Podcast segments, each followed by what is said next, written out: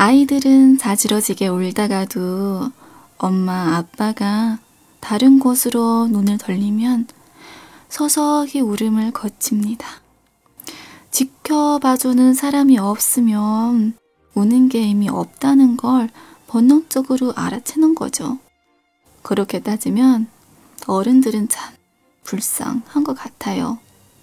아무도 없는 곳에서만 우니까.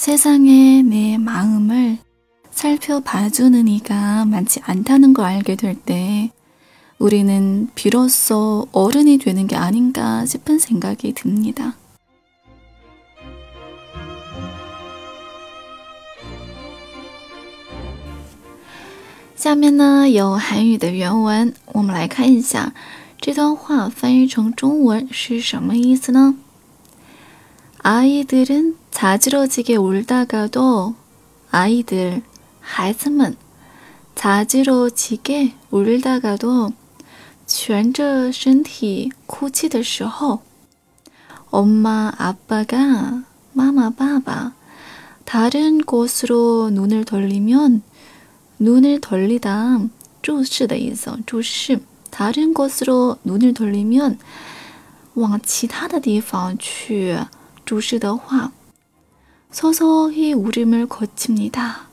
他就会慢慢的 울음을 거칩니다. 停止哭泣. 지켜봐주는 사람이 없으면 지켜봐주다 守候关注 지켜봐주는 사람이 없으면 如果没有守候关注的人的话，우는 게 의미 없다는 걸 우는 게哭的 这个事情啊 의미 없다, 没有意义的 의미 없다는 걸 본능적으로 알아채는 거죠. 很本能的知道了这个事情。 우는 게 의미 없다는 걸 본능적으로 알아채는 거죠.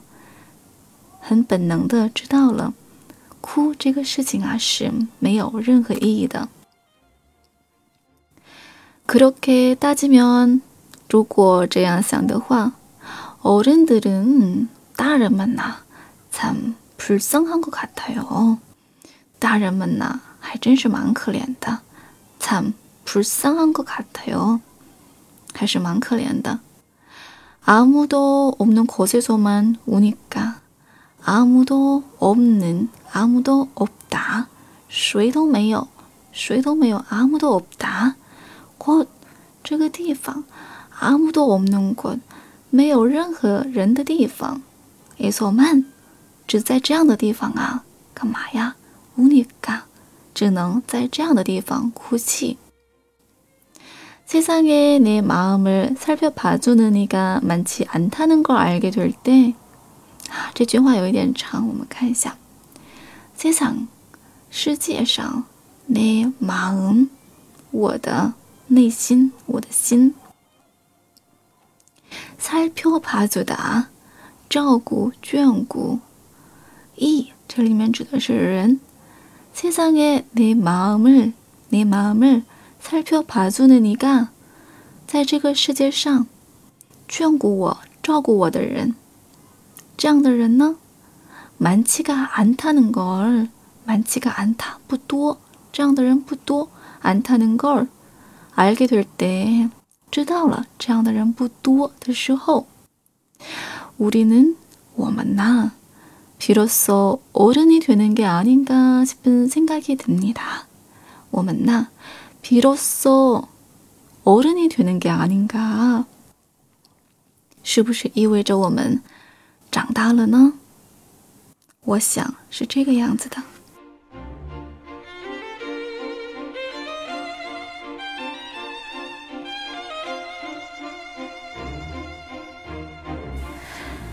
这段文章呢，讲了一个关于长大的很凄凉的故事。长大了之后呢，伤心了，想哭的时候，只能一个人躲着哭泣。有人说，越长大越孤单，烦恼也越来越多。